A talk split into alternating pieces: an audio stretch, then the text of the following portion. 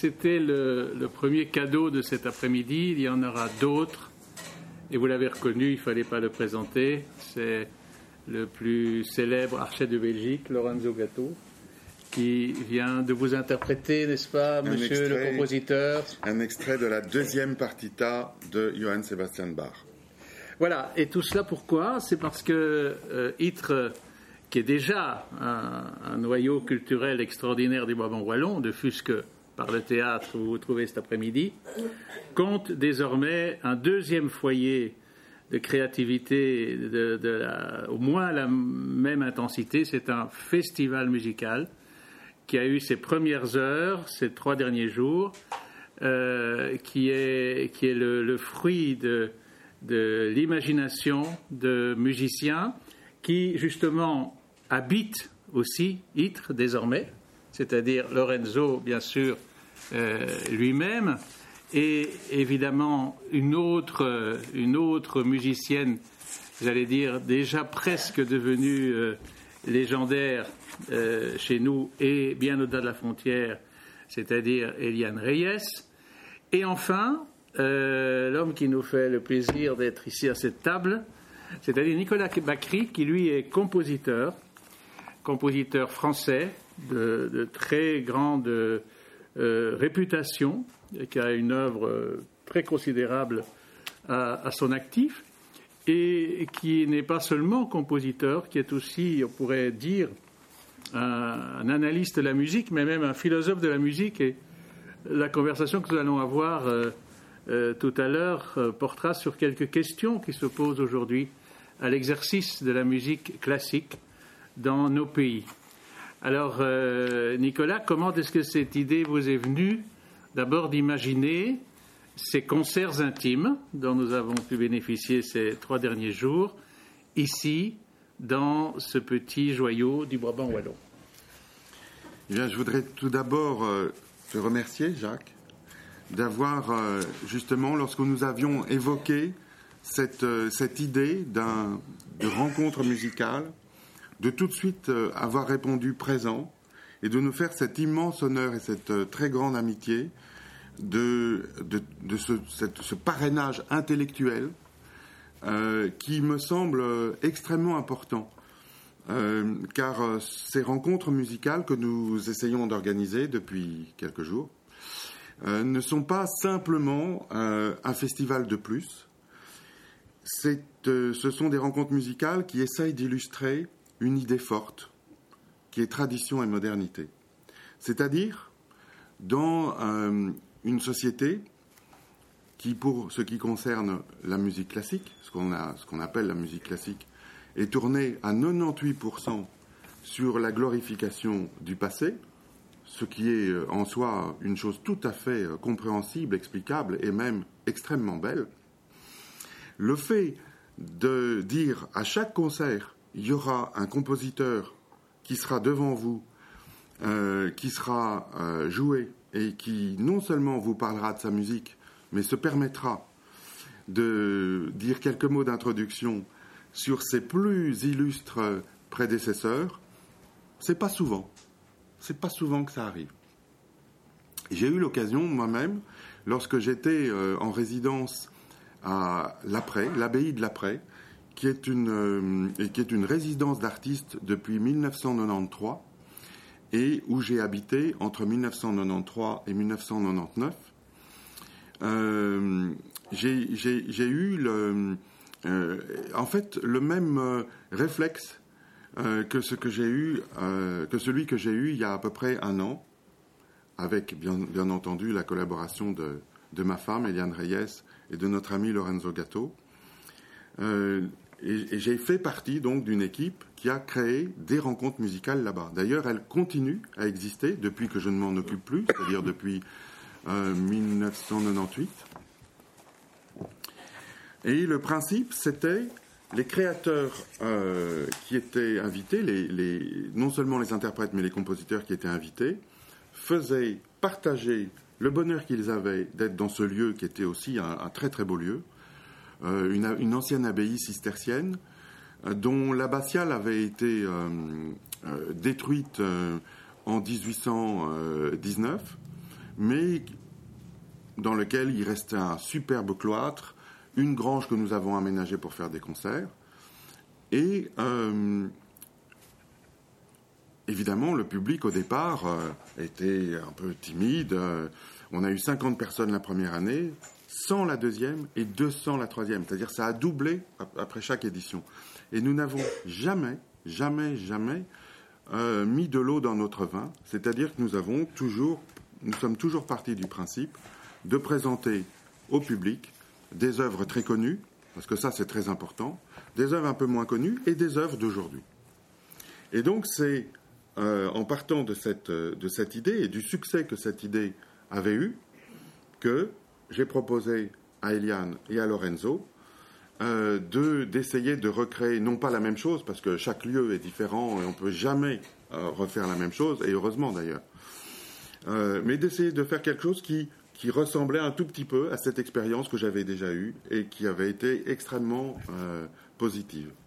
Mais c'est-à-dire que les, bénéficiaires, les, privilégiés qui ont pu être présents à ces concerts les deux derniers jours ont, vu que ce défi avait été magnifiquement relevé par non seulement la qualité de la programmation, bien entendu, mais l'extraordinaire qualité de la de l'interprétation. Je crois qu'on a vu ici les quelques centaines de, enfin, la centaine de personnes qui étaient là assister vraiment et pourront toujours dire j'étais au premier festival d'Itre. Quand il y en aura mille qui feront la file aux entrées et qu'on devra mobiliser des tentes et tout ça pour accueillir le public, eh bien, eux, seuls, les vrais pionniers, pourront dire j'étais là au premier festival de ces concerts intimes. Euh, cette, qualité d'interprétation, je dois dire, était inouïe. Vous avez entendu Lorenzo, euh, vous connaissez aussi le talent formidable d'Eliane, mais euh, les autres étaient, étaient, Enfin bon, moi, moi je dois dire que j'en suis, comme on dit communément, comme deux ronds de flanc. Alors, ce qui nous réunit ici, c'est pas seulement de parler de, ce festival, mais de, profiter que nous soyons quelques-uns à, réfléchir sur ce qu'est aujourd'hui la, la, place de la musique dite classique ou sérieuse. Enfin, il y a tant d'adjectifs bizarres qu'on attache au mot musique pour parler de, cette musique que nous aimons tous et qui n'est pas, même si on peut l'aimer aussi, le tango, parce que tu parles de tango dans ton livre, euh, le jazz, euh, le rock, euh, ou surtout, surtout, n'est-ce pas, la musique expérimentale qui, qui, se, qui sévit, disons, dans les salles de concert depuis la moitié du siècle précédent. Alors, à ce propos, justement, Nicolas a écrit un, premier livre il y a quelques années. Il en prépare un deuxième qui est ici. Ce sont les épreuves du livre. Le livre paraîtra dans quelques mois. Et j'ai eu la chance de pouvoir le lire. Et je voudrais vous lire la dernière page du livre, qu'il a appelé coda, comme on dit en musique aussi, pour la dernière partie d'une partition. Vous verrez tout de suite pourquoi j'ai choisi cet extrait. Depuis l'âge de 15 ans, je rêve d'écrire la plus belle musique possible et de l'entendre jouer le mieux possible, pas d'être interviewé. Mon rêve n'a pas changé depuis. Chacune de mes interviews radiophoniques est une suite d'affirmations confuses, de pensées avortées ou involontairement tronquées par moi-même que je regrette infiniment à chaque fois. Peut-être même que ce livre n'aura été écrit que pour tenter de reprendre la place que ces interviews occupent indûment dans l'espace qui m'est généreusement attribué pour parler de musique. Et pourtant, ce n'est pas la faute de ceux qui ont pris la peine de les réaliser, qui le plus souvent ont essayé avec la plus grande gentillesse, de me mettre dans un climat de confiance propice, en principe, à la réflexion que suppose ce genre d'exercice. Si j'ouvre cette parenthèse autobiographique, ce n'est pas seulement pour réclamer un peu d'indulgence au lecteur qui tombera par malheur sur l'un de ces entretiens radiophoniques ou télévisés, mais pour achever une réflexion ébauchée lors de l'un des plus, des plus importants d'entre eux, en 2013, j'ai eu le privilège d'être interviewé par un talentueux jeune musicien et producteur de France Musique, Rodolphe Bruno Boulmier. Vers la fin de cet entretien, je m'entends dire, pour toute explication de ce que je représenterais la beauté musicale, que, je cite, Dieu n'existe pas. Affirmation que bien évidemment je ne renie pas, mais pour expliquer que l'art représente toujours une transcendance à mes yeux, il eût fallu ajouter que si Dieu n'existe pas, en tant qu'énergie séparée de l'humain et même de la nature, comme le pensent étrangement les croyants, ce que j'appelle le visage de Dieu, créé par l'homme au fil des civilisations, c'est-à-dire le concept de perfection ou tout au moins de dépassement de soi-même, que l'on pourrait aussi nommer le sacré, existe bel et bien et revêt une importance capitale pour moi. J'aurais dû ajouter aussi que si ce visage de Dieu n'existait pas, l'art véritable ne pourrait pas avoir la force qu'il possède lorsqu'il est le fruit de la pensée de certains artistes que l'on dit fort justement inspirés. Pour moi, l'inspiration, c'est la vision instantanée, soit d'une globalité d'un parcours formel, soit d'un détail, orchestration, harmonie, motif mélodique, ou tout cela à la fois. C'est cette vision instantanée qui provoque un enthousiasme que j'ai envie de faire partager, sans lequel je ne pourrais pas écrire une note. Étymologiquement, le mot enthousiasme, enthousiasmos en grec, signifie possédé par les dieux. Pourtant, cet enthousiasme est, me semble-t-il, un sentiment purement humain, qui tente de rendre compte d'une puissance dont l'essence possède notre âme entièrement, nous aidant à réaliser des choses inhabituelles en décuplant nos capacités cognitives, intuitives, créatrices. Après avoir produit une œuvre inspirée, l'auteur, qu'il soit compositeur ou autre, se sent tout petit à côté d'elle. Ce sentiment est pour moi la preuve, si ce mot peut avoir un sens ici, que l'œuvre ainsi réalisée est le fruit du dépassement des capacités ordinaires de son auteur, qui ne l'a pas créée uniquement au moyen de sa connaissance du phénomène artistique, de son intelligence, sa culture, son habileté, mais que son intuition, son enthousiasme, son inspiration y ont joué un rôle essentiel que l'homme ait eu envie depuis la nuit des temps d'y voir la manifestation d'une grâce divine, c'est-à-dire de quelque chose qui lui est absolument extérieur, me semble compréhensible et même pardonnable. De mon point de vue, qui est probablement celui d'un athée non orthodoxe, je n'explique rien, mais je constate que sans cette force, l'expérience et la connaissance du phénomène musical qui sont les miennes ne me serviraient à rien pour tenter d'ajouter une pierre à cet édifice déjà très vaste me paraissant représenter l'art par excellence de la communion entre les âmes, la musique. Alors c'est un véritable credo, c'est le texte qui ponctue ce livre et, qui indique la, profondeur et la, puissance de, réflexion qui, habite ce livre. Ce qui en ressort pour nous, profanes, c'est qu'on a l'impression que le compositeur de musique, euh, appelons-la musique sérieuse, enfin tout ça ne veut rien dire, a l'air d'être un homme de nos jours particulièrement tourmenté. Comment expliquer ce tourment? Je ne sais pas si c'est vraiment une, question. Euh, pour reprendre mes esprits, parce que ça me bouleverse beaucoup d'entendre euh, mes paroles dites comme ça en public, parce que je, tout simplement parce que je ne suis pas écrivain, j'ai pas l'habitude. Euh, je suis vraiment très très touché de l'intérêt qu'un esprit aussi vaste que Jacques de Decker peut trouver à ce que j'ai écrit. Et euh, alors le tourment, mais je, ne sais pas, je crois que chaque euh, être humain a en lui euh, des gouffres.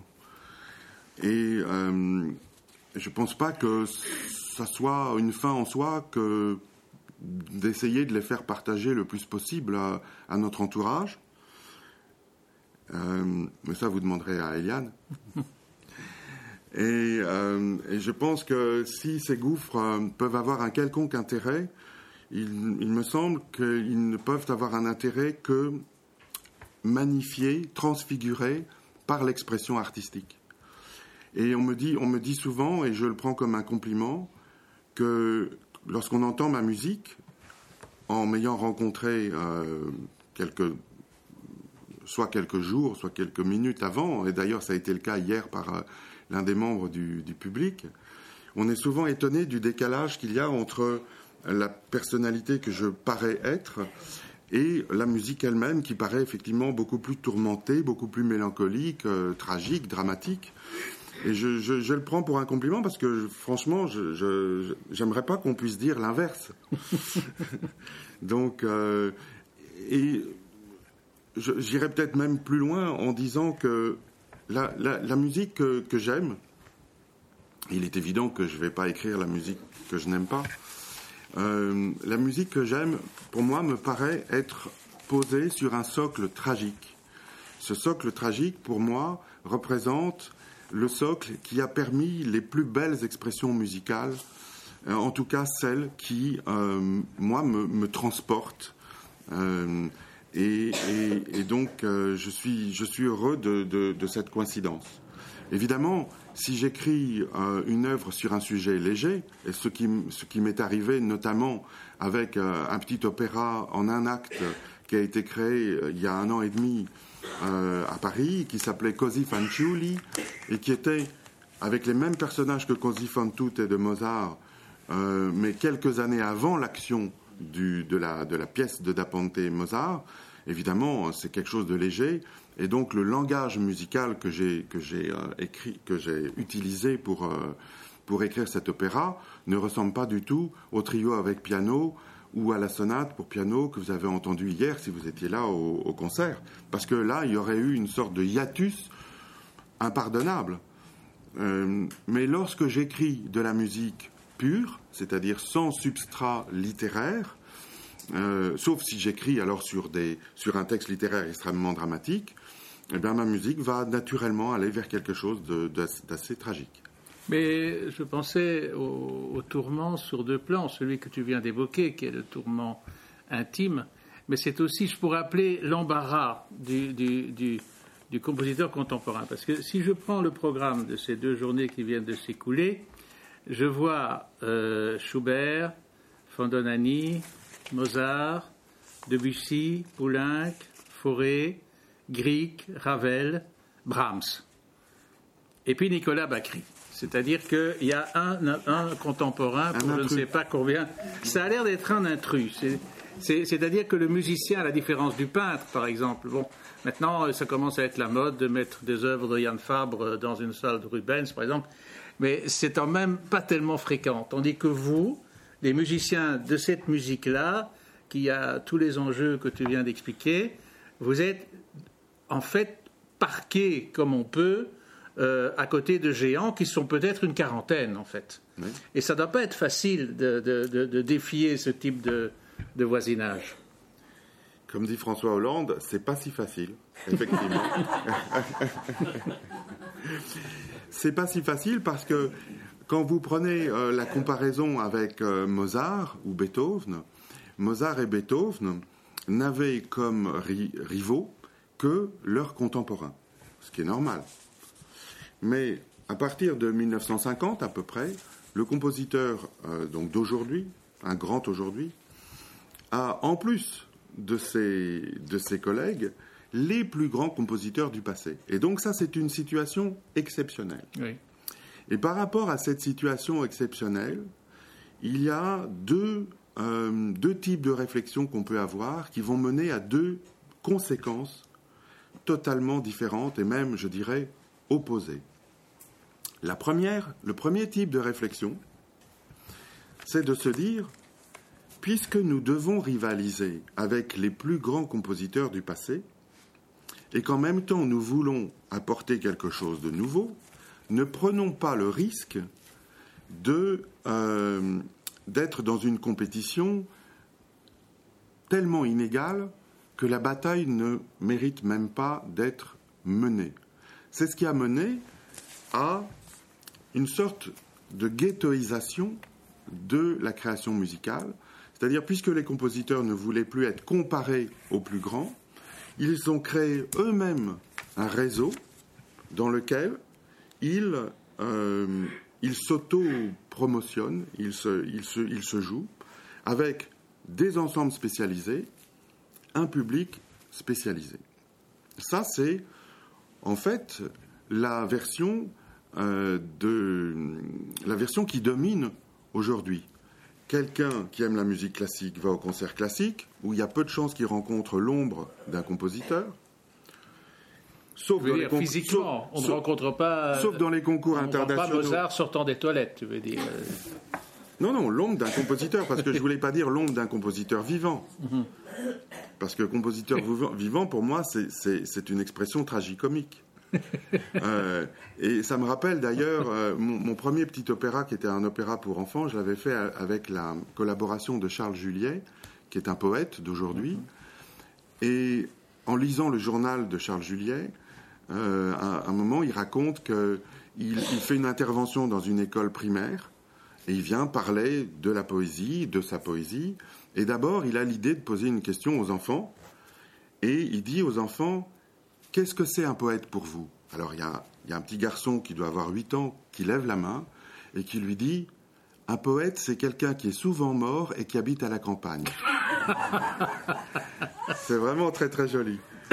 Eh bien, en fait, euh, les compositeurs, c'est pareil. C'est-à-dire que combien de fois après une interview, euh, le journaliste qui m'a interviewé me dit c'est la première fois que j'interviewe un compositeur vivant. Et je n'ose, je n'ose jamais lui répondre, mais d'habitude, vous interviewez des compositeurs morts.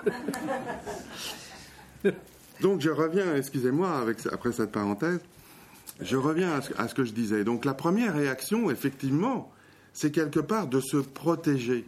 C'est-à-dire, ok, bon, euh, vous, vous ne comprenez pas ce qu'on fait, donc on va faire nos trucs entre nous. Ce qui donne deux, conséquences qui, pour moi, me, me semblent pas, euh, pas très positives. La première conséquence, c'est qu'un interprète d'aujourd'hui, étant donné donc cette séparation, peut très bien passer sa vie sans rencontrer un compositeur, puisque le répertoire musical est tellement vaste et tellement riche, tellement merveilleux, qu'il ne suffit pas d'une seule vie d'interprète pour aborder les plus belles partitions qui ont déjà été écrites. Ça, c'est la première conséquence.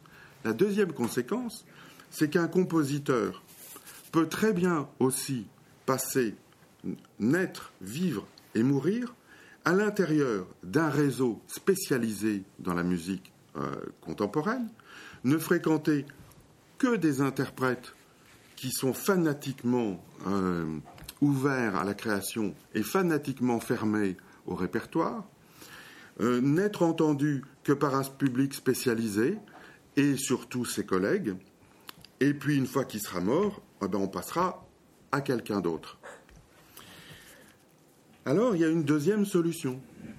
Seulement cette deuxième solution, évidemment, elle est beaucoup plus difficile à expérimenter parce qu'elle nous oblige justement à passer par-dessus cette euh, mentalité qui a déjà été établie et qui finalement arrange tout le monde. Cette deuxième solution, elle consiste à dire, on va organiser un concert de musique et on va imaginer que la musique est comme un arbre. Est-ce qu'un arbre où aucune feuille nouvelle pousserait pourrait être encore considéré comme un arbre? Pour moi, non. Est-ce que si l'on considère qu'un arbre sur lequel aucune feuille nouvelle n'est capable de pousser, est-ce que cela ne nous réduit pas à une, une, une pratique de la musique qui va devenir totalement muséale? Voilà les questions que j'ai posées dans mon premier livre, Notes étrangères, qui est sorti il y a dix ans, que je continue à poser peut-être sous une autre forme dans le, second. Et la réponse, une des réponses qu'on peut donner, à mon avis, c'est ces rencontres musicales, évidemment, avec euh, euh, la, la, participation active de deux euh, interprètes qui sont L'un est ma femme et aussi mon ami, heureusement, et un ami, euh, Lorenzo Gatto, qui n'est pas du tout ma femme d'ailleurs. Donc euh, voilà, c'est une des réponses en tout cas que, que j'essaye d'apporter. Mais justement, Lorenzo, lui, va devoir nous, nous, quitter parce que, bien sûr, il est extrêmement demandé. Mais ce qui complique les choses, c'est que dans sa voiture, il va devoir gagner Eupen en moins de deux heures. Alors on va le, parce qu'il n'est pas, pas aussi champion automobile. On va lui demander sa deuxième intervention de l'après-midi.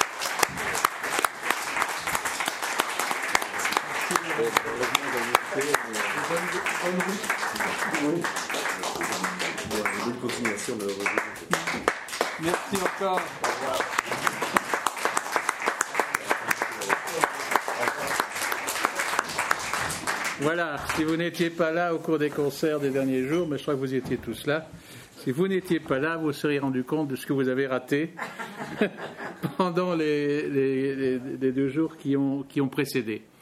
Alors, dans, euh, parce que le, livre euh, dont je vous parle, qui a un titre provisoire qui est Crise, parle effectivement d'une crise, euh, pas seulement de la musique, d'ailleurs aussi une crise de la culture. Par exemple, cette question qui fait que dans le domaine, disons, de ce qu'on appelle communément le, les arts plastiques, on assiste, vous l'avez dû le remarquer, si vous allez de temps en temps dans un musée d'art dit contemporain, euh, ce que tu appelles un culte assumé de la laideur. Euh, vous avez dû peut-être aussi avoir cette palencontreuse expérience de vous demander s'il ne fallait pas euh, photographier, par exemple, des gravats, parce que des œuvres d'art, et, et peut-être vider vos, vos, paquets de cigarettes dans des plantes vertes, parce que ce ne serait pas une œuvre d'art. Bon. Et on dit ici, exposition de gravats, excréments d'artistes vendus plusieurs milliers de dollars, c'est pas une invention, happening avec canulars musicaux dans la descente de John Cage et de ses émules, ça c'est un aspect de cette réalité de l'art contemporain, et puis alors aussi euh, cette extension de la notion d'artiste à des tas d'activités qui étaient plutôt communément considérées comme artisanales, euh, des cuisiniers, des joailliers, des parfumeurs, il y aurait même aujourd'hui des artistes lunetiers. Ne cherchez pas vos lunettes, vous avez bien lu, etc. On pourrait dire en gros que tout cela quand même témoigne d'un malaise dans la culture. D'un malaise très, très profond euh, entre le culte du vide, de, la déréliction la plus totale, euh, de l'abandon de la quête du sens qui a euh, toujours fondé la pensée, qu'elle soit philosophique ou artistique.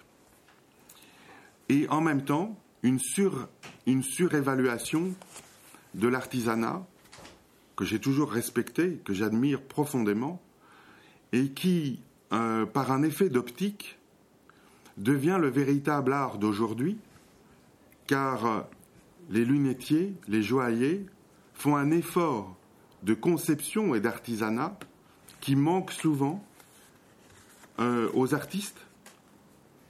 Donc, quand, quand, je, quand je dénonce cette surévaluation de l'artisanat, je ne dis pas du mal des artisans. Au contraire, je les trouve remarquables. Je les trouve remarquables et, et je déplore que ce, que cette qualité artisanale manque de plus en plus cruellement aux artistes. Oui, c'est ça en fait le renversement des choses, c'est-à-dire le, goût de l'excellence euh, se, confine finalement aujourd'hui dans ce qui était considéré comme de l'artisanat et la désexcellence euh, nuit plutôt ailleurs. Alors, ce qui est intéressant dans ce livre, parmi ses autres qualités, c'est son aspect statistique. Par exemple, tu poses le problème euh, de savoir qu'à l'époque de Mozart, je crois, la Terre comptait un milliard d'humains. Aujourd'hui, nous sommes à 6 milliards d'humains. Ça va augmenter. Hein. Euh, pour, ces, pour ces 1 milliard d'humains euh, de l'époque de Mozart, nous avons retenu quand même un certain nombre de musiciens très importants. Si on devait démultiplier cela par 7, on devrait connaître aujourd'hui une population de grands musiciens euh, extrêmement euh, fournis. Or, c'est le contraire qui se passe. C'est-à-dire que si on vous demande dans la rue, un micro-trottoir, citez-nous cinq musiciens de musique donc dite classique contemporain, j'imagine que vous, comme moi, seriez extrêmement embarrassés. Alors, comment est-ce que ce décalage euh, est, possible? Est-ce que c'est parce que ces musiciens manquent ou parce que la reconnaissance manque à ceux qui existent? Euh, Parce que l'érudition de Nicolas en matière d'histoire de la musique. J'ai même été obligé l'autre jour de lui demander si vraiment il connaissait tous les gens qu'il citait. Il m'a dit non seulement je les connais, mais j'ai entendu leur musique. Vous avez par exemple une liste euh, au bas mot de, de, 120 musiciens euh, qui auraient mérité une plus grande notoriété. Moi-même, qui suis tout au plus un amateur, j'ai regardé cette liste et en vraiment en me tordant la mémoire, je suis arrivé à constater que dans cette liste, moi j'en connais un, trois, quatre, cinq, six. Donc Henri Pousseur parce qu'il était euh, professeur à Liège et Betsy Jolas parce que par hasard je l'ai rencontrée vraiment. C'est d'ailleurs une femme euh, extraordinaire, mais jamais entendu un morceau de musique d'elle. Marius Constant parce que c'est un nom, pas plus. Nono c'est un nom. Maurice Leroux c'est un nom. Et Maderna parce que je me souviens d'un opéra de Maderna qui a été créé à la monnaie dans les années 70 sur un, sur un livret de Hugo Claus. C'est tout. Donc, même quelqu'un qui, a été journaliste culturel, qui a été confronté à des collègues qui apportaient des papiers sur la musique, avec un gros effort, ne trouve que ça. Et, encore, pardon, excuse-moi de t'interrompre. Là, il y a deux listes dans, dans, ce livre. Oui, il y a deux listes. Là, tu fais appel à la liste justement des gens euh, les plus connus, parce que il y a une, une autre liste avec les gens euh, moins connus. Oui, c'est ça. Mais, mais, on dirait que c'est un gigantesque cimetière des éléphants, en fait. Mais comment expliquer ça? Ben, Comment expliquer ça Disons que c'est le sujet de ce livre. C'est-à-dire, moi, je ne sais pas si je suis capable de, l'expliquer vraiment, mais je suis au moins capable d'en dresser le, décor pour qu'on puisse essayer, chacun puisse donner son explication. Euh, je crois que je crois que toutes les époques sont belles, euh, mais à condition d'avoir le recul nécessaire pour le constater. Je crois profondément que lorsqu'on vit dans une époque, on ne peut être que consterné par sa bêtise et sa médiocrité.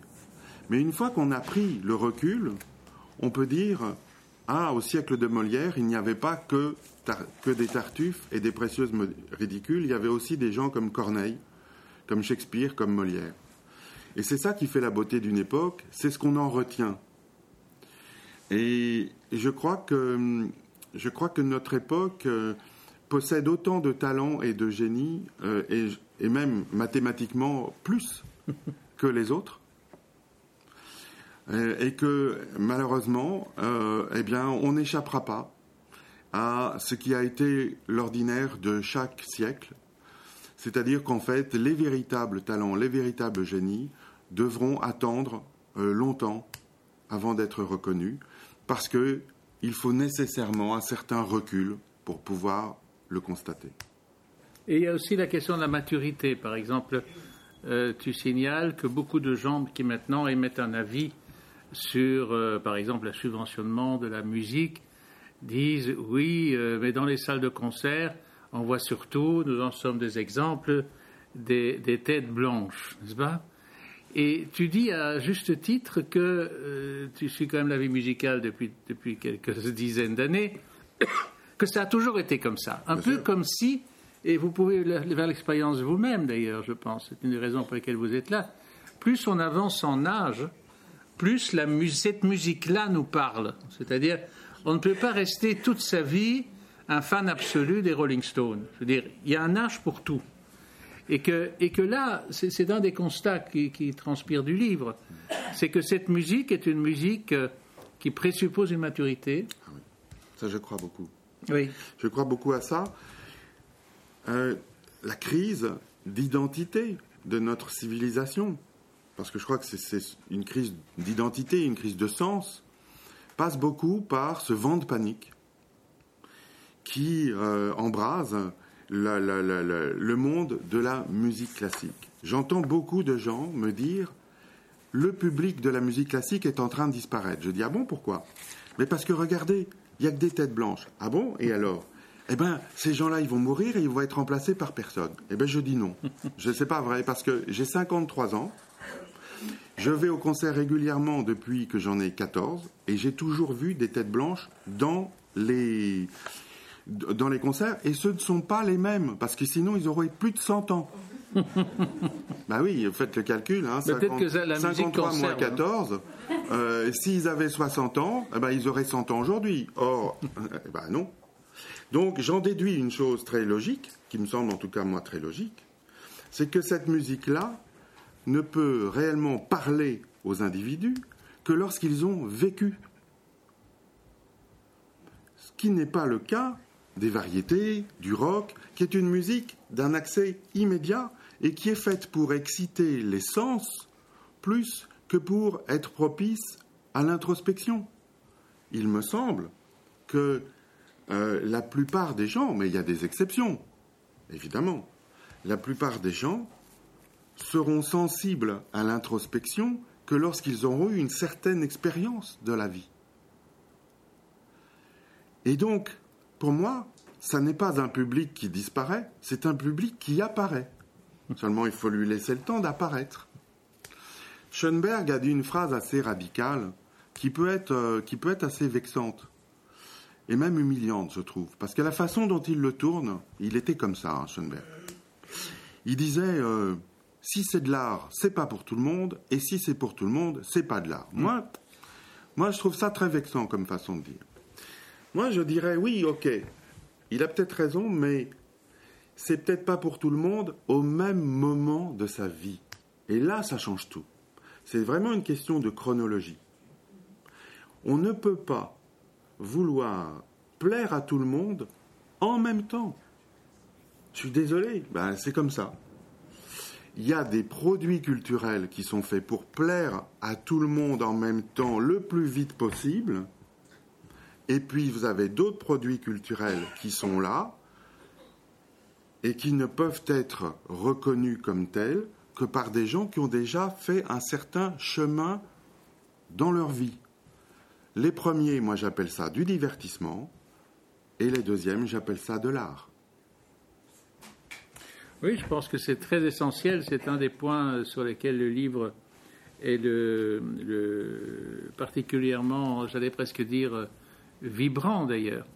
Euh, on peut aussi peut-être se rassurer d'une autre manière, c'est de se dire que un certain type, il y a eu un certain type de compositeurs contemporains qui l'ont d'ailleurs proclamé haut et fort pendant des années. Et quand je parlais du micro-trottoir tout à l'heure, il est probable qu'en nous grattant beaucoup la cervelle, on dirait, bon, un, un musicien de ce type, disons Pierre Boulez. Hmm. Bon. Hein, on est assez d'accord là-dessus, sur la réputation. Mais ce qui est très étrange, c'est que pour nous, c'est quoi Debussy? Hein? C'est quoi? C'est des citations qu'on a dans la tête. Mhm. C'est des extraits de. Je parle de Debussy parce qu'il a été joué hier, mais ça vaut pour Mozart. Ça vaut. On vous dit Mozart, on vous dit Beethoven, bien entendu, on vous dit Bach. Euh, la première pièce qui a été jouée par, euh, par Lorenzo, elle fait partie de notre imaginaire à tous même si on ne le sait pas.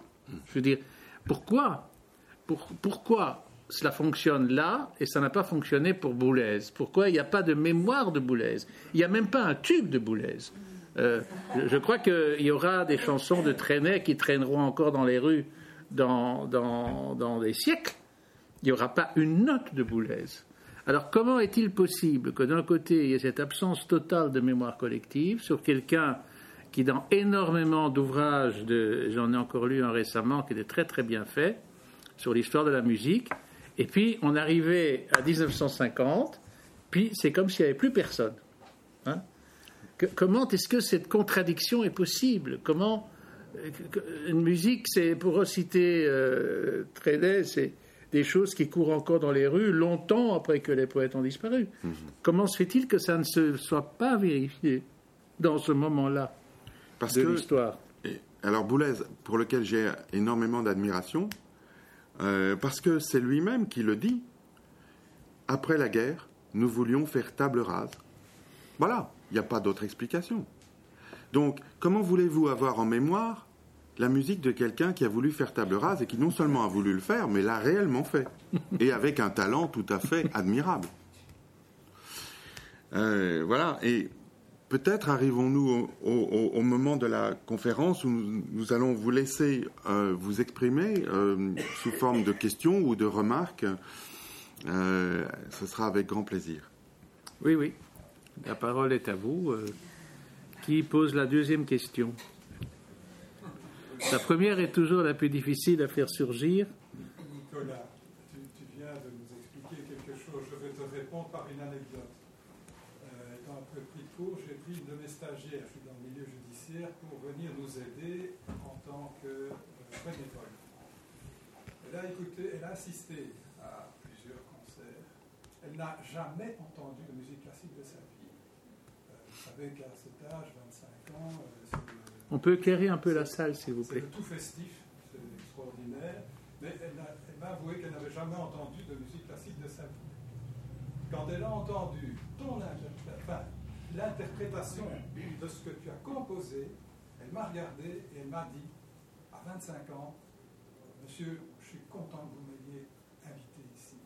Alors je demande si réellement euh, nous ne faisons pas peut-être une petite erreur en disant que c'est peut-être nous qui sommes les responsables de ne pas pouvoir susciter suffisamment euh, d'intérêt auprès de ces jeunes parce que cette personne a le mieux apprécié ce que tu as. C'est extraordinaire. Nous avons le la même expérience au niveau de la littérature, avec ces expériences des livres à 1 euro, etc., qu'on distribue maintenant en France, les imprimeries nous suivent, etc. c'est une anecdote. Bien sûr, bien sûr. J'en suis extrêmement touché. Euh, c'est merveilleux. Chaque concert chaque concert est, une bouteille à la mer. Lorsqu'elle est lue, c'est toujours un... fabuleux. Autre question? Oui, Jean Geniot. Est-ce qu'on pourrait faire euh, tout, d'abord un, petit témoignage en, participant aux trois jours de, ce festival Une des choses qui m'a le plus intéressé et instruite, c'est le fait qu'avant chaque avant euh, certains des morceaux, tu nous donnais une sorte d'explication. Tu, faisais l'effort pédagogique de nous dire Ah, voilà un peu comment se construit mon œuvre. Vous allez d'abord entendre ceci, puis ceci vient compléter cela, Nous avons donc été initiés, grâce à toi, à une forme de langage qui nous permet d'apprécier par la suite ce que nous entendons. Est-ce qu'on pourrait faire un parallèle avec la littérature classique, où aussi les écrivains d'aujourd'hui sont confrontés à leurs aînés, mais où, à la différence de la musique, lorsque nous sommes jeunes à l'école, euh, dans le cycle des humanités, on nous donne une initiation à ce qu'est l'écriture littéraire, que je sache, enfin de mon temps, parce que j'ai les cheveux blancs aussi, de mon temps, je n'ai jamais été initié au langage de la langue. De même, pour les générations euh, à venir, je pense qu'ils ne sont pas initiés au langage de ce à quoi ils sont confrontés en permanence, qui est l'image. Euh, on, les met en présence euh, d'images dont on ne leur donne pas le, code, les actualités, les informations, les reportages, toutes ces images qu'ils voient sur Internet. On ne leur donne pas le langage pour les décoder. Est-ce que ce n'est pas au niveau de, des programmes de l'éducation au niveau scolaire que l'on pourrait envisager de rajeunir et, de, teindre en, noir ou en blond les, cheveux gris euh, du public de la musique classique, de la musique contemporaine Certainement, et c'est d'ailleurs ce qui, ce qui est fait plus ou moins, hein, selon les pays, selon les régions de chaque pays, selon les volontés des responsables euh, politiques de chaque euh, pays et de chaque région. Et c'est très bien. Madame Moi, je voudrais vous demander, dans votre liste, où classez-vous Alors, il, n'est pas dans ma liste parce que mes deux listes ne, ne concernent que les compositeurs nés entre 1920 et 1929. Pourquoi? Pourquoi? Tout simplement parce que les compositeurs nés dans les années 20 avaient justement 20 ans en 1945. Et 1945 a été une charnière extrêmement importante, non seulement pour l'histoire, bien entendu, mais pour les arts qui ont dû se situer par rapport à cette histoire. Or, euh, avoir 20 ans en 1945, ce n'est pas comme avoir 30 ans ou 40 ans, ce qui était le cas d'Olivier Messiaen qui avait, euh, qui avait exactement 37 ans. et, dont le langage était déjà formé, qui avait déjà écrit beaucoup de pièces. Cette, date charnière de, 1945, 45, tu en parles beaucoup d'ailleurs, parce que on s'aperçoit que cette nouvelle musique qui est apparue à ce moment-là avait pour centre névralgique une ville allemande qui s'appelle Darmstadt. Darmstadt, est une ville qui a beaucoup souffert euh, des, bombardements à la fin de la guerre. Et euh, tu, fais un lien entre l'impression d'un monde qui, qui, se défait complètement et un art qui, d'une certaine manière, démissionne. Euh, comme si les deux étaient liés. C'est, vous savez, le philosophe euh, allemand Adorno est très célèbre, tu le cites beaucoup parce qu'il s'occupait beaucoup de musique, mais il a dit cette phrase euh, très citée et continuellement citée que Pierre Mertens conteste régulièrement et à juste titre. Euh, après Auschwitz, il n'y a plus moyen d'avoir de la poésie. C'est ça. cette phrase qu'il a reniée, hein, oui, oui, qu'il a, quand même dite et qui a, fait, qui a eu énormément de répercussions. Beaucoup de. A fait des dégâts aussi. Euh, donc on pourrait expliquer historiquement les raisons de, ce phénomène. Tout à fait. C'est ce que j'ai essayé de faire dès mon premier livre, Notes étrangères, et que je continue à faire dans le second, euh, en apportant même euh, des pièces à conviction un peu plus matérielles.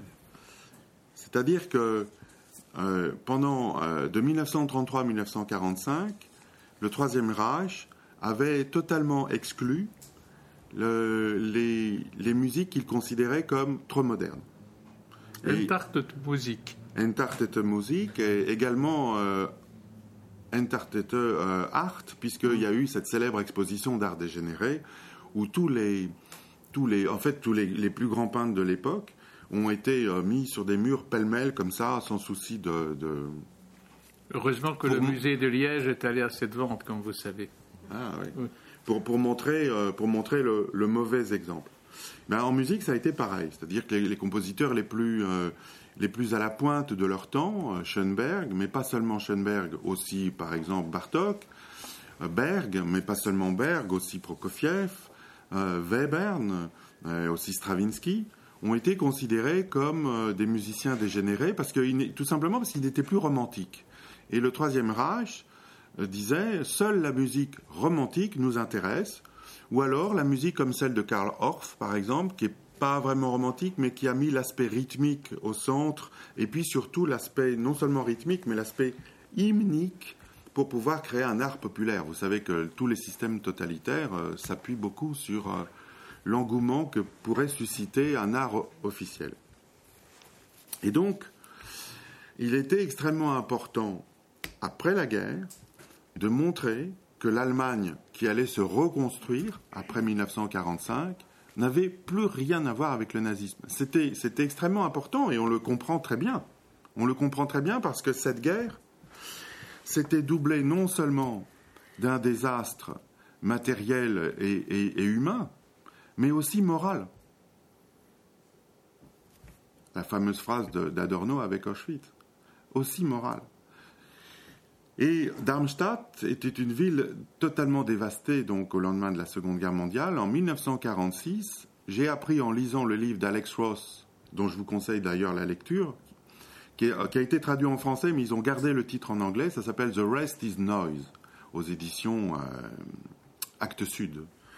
C'est une histoire de la musique du XXe siècle vue sous l'angle sociologique, mais, mais pas du tout euh, difficile à lire. Hein. Ça se lit vraiment c'est formidable. The rest is not. Et en lisant ce livre, j'ai appris que non seulement il était nécessaire de faire ce, recyclage intellectuel, politique, idéologique et moral, bon ça je le savais déjà puisque j'en avais déjà parlé dans mon premier livre, mais qu'en plus les services, les services de renseignement américains avaient financé les cours d'été et le festival de Darmstadt dans le but de faire de Darmstadt le symbole du contraire absolu de ce qui avait été prôné par le nazisme. C'est-à-dire de ne parler que de la musique d'avant-garde. Ce faisant, elle a fait, à mon avis, quelque chose qui est tout à fait compréhensible et explicable pour l'après-guerre. Mais elle a aussi créé, sans le vouloir, un orthodoxisme euh, une orthodoxie d'avant-garde. Car on ne peut pas faire quelque chose de bien sans faire quelque chose de pas bien en même temps. C'est comme ça, c'est comme ça. Le monde est ainsi fait. Et, euh, le problème, c'est que cette orthodoxie d'avant-garde s'est perpétuée jusqu'à aujourd'hui, en 2015, alors qu'on n'est plus du tout dans l'après-guerre. Et c'est ce que certains compositeurs allemands de la moitié des années 70 ont vigoureusement dénoncé en disant mais l'académisme aujourd'hui c'est pas d'écrire un accord parfait majeur, c'est pas d'écrire un accord de do majeur. Euh, l'académisme aujourd'hui, c'est d'écrire des notes qui vont dans tous les sens et, et, donc par rapport à ça, être, être d'avant-garde, ce serait avoir le culot de revenir à do majeur. Alors ils l'ont fait évidemment aussi avec beaucoup d'excès, euh, ils ont appelé ça nouveau romantisme, nouvelle simplicité, etc. Ça a eu ainsi une certaine répercussion donc euh, dans les années 70 en Allemagne, aucune en France. Pourquoi? Parce qu'en Allemagne, il y a 25 centres intellectuels qui sont représentés par les 25 villes les plus importantes d'Allemagne. Et en France, il n'y a que Paris. Et quand à Paris, il y a quelqu'un comme Pierre Boulez comme colonel, comme général en chef, on est sûr qu'on n'en parle pas. À propos d'ailleurs de métaphores militaires, tu as un passage sur l'avant-garde. Qu'est-ce que l'avant-garde? Ce sont les soldats qui vont en hémisphère, en, émissaire, et qui sont sans doute appelés à y rester, puisqu'ils sont peu nombreux, ils affrontent l'ennemi, et, et, ils sont là simplement pour éventuellement ouvrir la voie à l'arrière-garde. En prenant le risque de leur destruction totale. Destruction totale. Ce qui n'est pas le cas de cette avant-garde dûment soutenue que, que, tu décris. Euh, sur, sur euh, le soutien apporté par euh, les services américains à l'avant-garde de la musique, il y a eu la même chose sur la peinture. Vous savez que la peinture de Jackson Pollock et de Roscoe, par exemple, a été soutenue après-guerre par les services américains. Ça a été dénoncé par euh, euh, Russell, Bertrand Russell, euh, parce qu'il s'agissait de montrer que l'Occident produisait une culture qui n'était pas alignable sur le réalisme socialiste. Donc c'est assez effrayant de se dire qu'on a pu écrire des tonnes et des tonnes de gloses sur des artistes qui étaient en fin de compte des porteurs d'idéologie. Il y a aussi des passages très délicieux dans ce livre euh, qui paraîtra seulement dans quelques mois. Et je vais vous lire, euh, on va peut-être se quitter là-dessus parce que c'est une conclusion qui n'en est pas une, où tu dis que tu aimes les Polonais. J'aime les Polonais. Le fait d'avoir nommé l'aéroport de Varsovie du nom de leur compositeur le plus célèbre, plutôt que de celui d'un homme politique, est déjà très séduisant, il faut le reconnaître. Mais ce qui me plaît le plus, c'est leur façon de faire la part des choses en appelant musique importante, c'est-à-dire vaina musica, ce que nous nommons en français avec effort et insatisfaction légitime musique savante, musique classique, musique sérieuse, à une époque où musique tout court ne suffit plus pour se faire comprendre des plus grands nombres. Musique importante. Que c'est beau. Ainsi, pour les Polonais, il y a la musique, la musique du vent ou une chanson de variété, et il y a la musique importante. Voilà comment tout dire avec deux petits mots. Mais j'aime aussi les Tchèques et les Slovaques qui disent exactement la même chose, et j'aime les Anglais qui écrivent le mot artiste avec deux orthographes différentes, selon que l'artiste est un artiste de divertissement ou un artiste sérieux. Ainsi, un chanteur de variété, un clown, un acrobate, une stripteaseuse, un dresseur de lion est-il appelé un artiste? Tandis que Michael Tippett, Francis Bacon, Lucian Freud est un artiste. Sans, eux à la fin. On remarquera au passage que c'est l'orthographe française qui est dévolue à la musique légère, ce qui laisse à penser sur le degré de frivolité généreusement accordé à la France par nos amis d'outre-Manche. Merci beaucoup.